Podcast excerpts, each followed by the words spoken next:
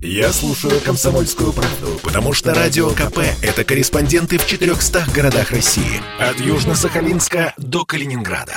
Я слушаю «Радио КП» и тебе рекомендую. Коридоры власти. И с нами на прямой связи наш политический обозреватель Александр Гамов. Александр Петрович, здравствуйте. Всем привет, Миш, привет. Ну, э, как раз вот в эти минуты э, в режиме видеоконференции Владимир Путин проводит совещание по экономическим вопросам, и оно посвящено, конечно же, э, бюджету на следующий год. И Путин в самом начале разговора подчеркнул, что ситуация в мировой экономике остается неустойчивой, турбулентной. Поэтому мы договорились, что динамика макроэкономических показателей будет постоянно находиться в фокусе нашего внимания, особого внимания, вот подчеркнул Путин. И э, сказал еще президент то, что это важно как на этапе принятия закона о бюджете, так и, конечно, в ходе его исполнения, чтобы своевременно, вот, на мой взгляд, очень важно, оперативно вносить коррективы и уточнения. И м, при возможности, сказал Путин, запускать дополнительные меры поддержки наших граждан. Но это имеется в виду то, что вот э, и пенсионерам были единовременные э, пособия выданы, и э, особенно семьям, где есть школьники, и военнослужащим, курсантам. Ну и Путин сказал, что мы и дальше будем продолжать вот эту вот практику. Совещание продолжается, и мы, я думаю, что с какими-то э, такими интересными моментами э, из нашей жизни в будущем, в 2022 году мы узнаем, и обязательно вам всем расскажем. Миш, мы давно не заглядывали с тобой вместе с нашими уважаемыми слушателями, хотел сказать, телезрителями, в портфель, э, в портфель законодателя. Так. Всегда ходит по коридорам власти э, Павел Крашенинников, по моим источникам... По-моему, он единственный, кто ходит с портфелем, который, в, в который позволительно заглянуть. Короче, между нами говоря, здесь все, все, в общем, родные, да, бесцензурное радио. Владимирович останется на своем посту. Вот. Но я бы э, хотел, бы, чтобы так и было, и все сделаю. От, от меня зависит, чтобы так и было. Вот. И мы, я думаю, будем и дальше заглядывать в портфель э, к законодателю. И сегодня я предлагаю это сделать, тем более был у нас перерыв, каникулы, то есть все.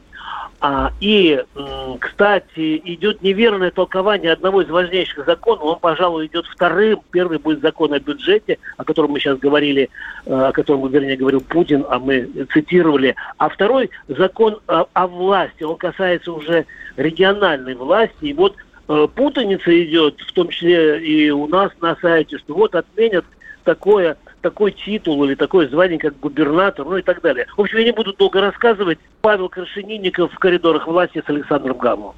Алло. Паладин, здрасте. Да, Александр, приветствую. Это, это твоя любимая программа «Коридоры власти» с Александром Гамовым на радио «Комсомольская да, правда».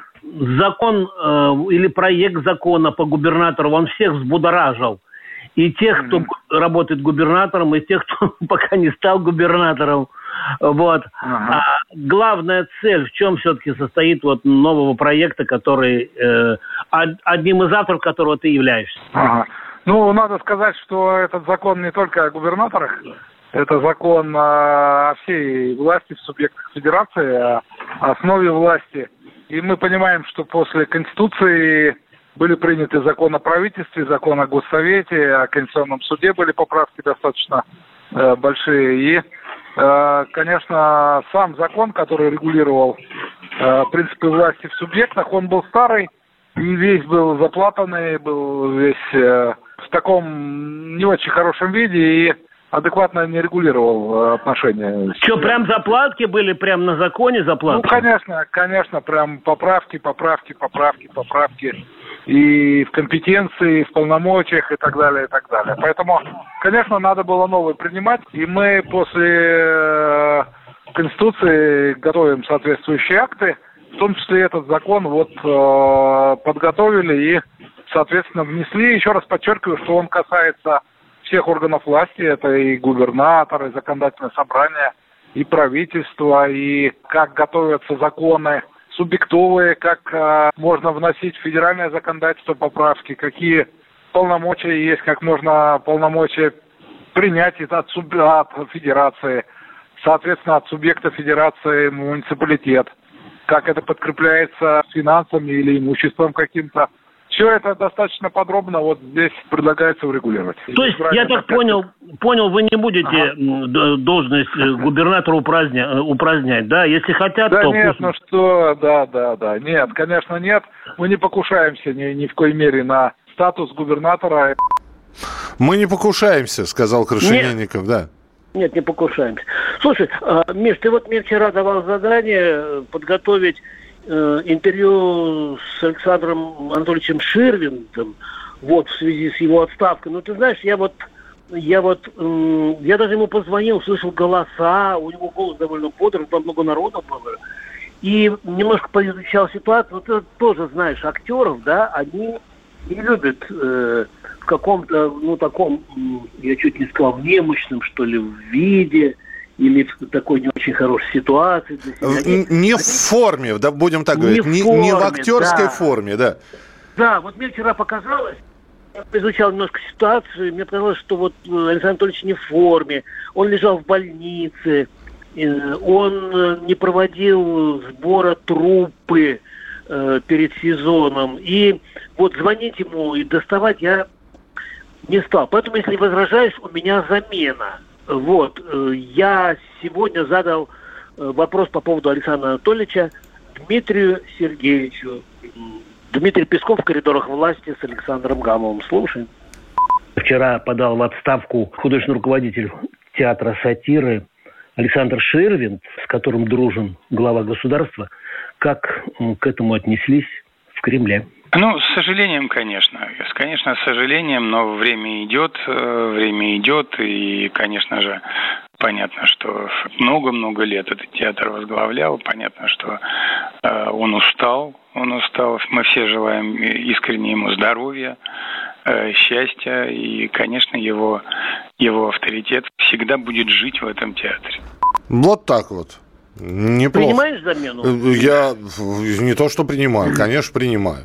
Вот, ну, и давайте Александру Анатольевичу просто здоровья пожелаем. Конечно, конечно. А по моим источникам он останется на посту, э, ну, он будет почетным художественным руководителем, э, почетным руководителем. Он, конечно, иронично потом об этом скажет. Он будет выходить на сцену, поэтому мы чуть-чуть подождем, он вот войдет в форму, и я обязательно, Миш, позвоню и заранее предупредим, и и поговорим, и пошутим, и так далее. Ладно? Конечно, конечно. Вот.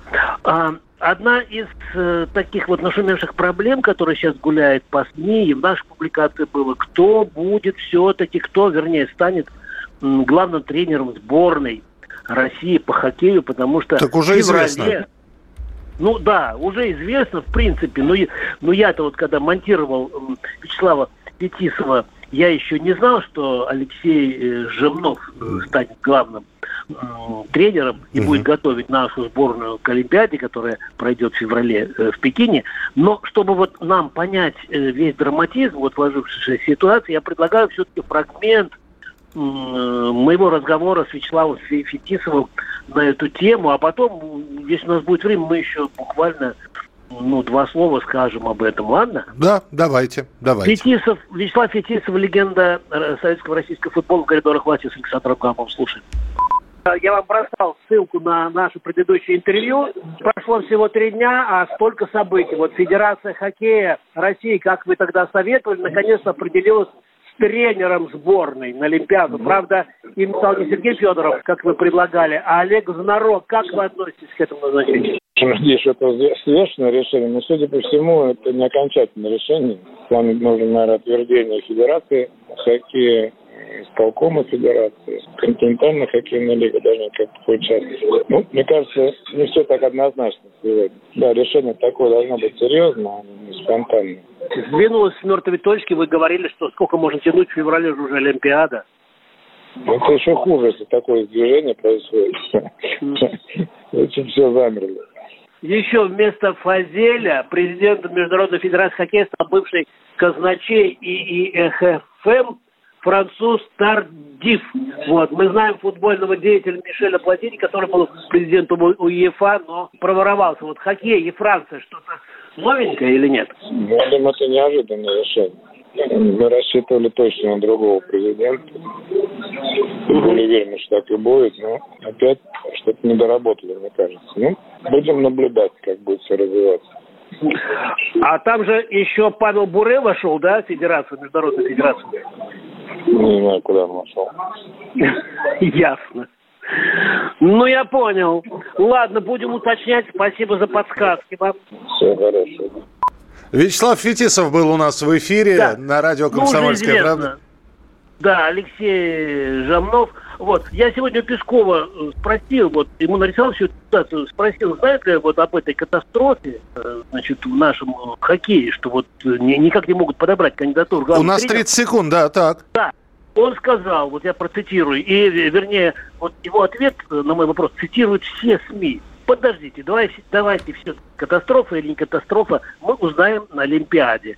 И, конечно, все-таки это не наша прерогатива заниматься отечественным хоккеем, хотя это очень популярный вид спорта, и он действительно любим главой государства. Давайте так, главное, чтобы в хоккее не стало хуже, чем в футболе. А завтра мы будем рассказывать о визите... э, Все, товарища да, будем. Коридоры власти.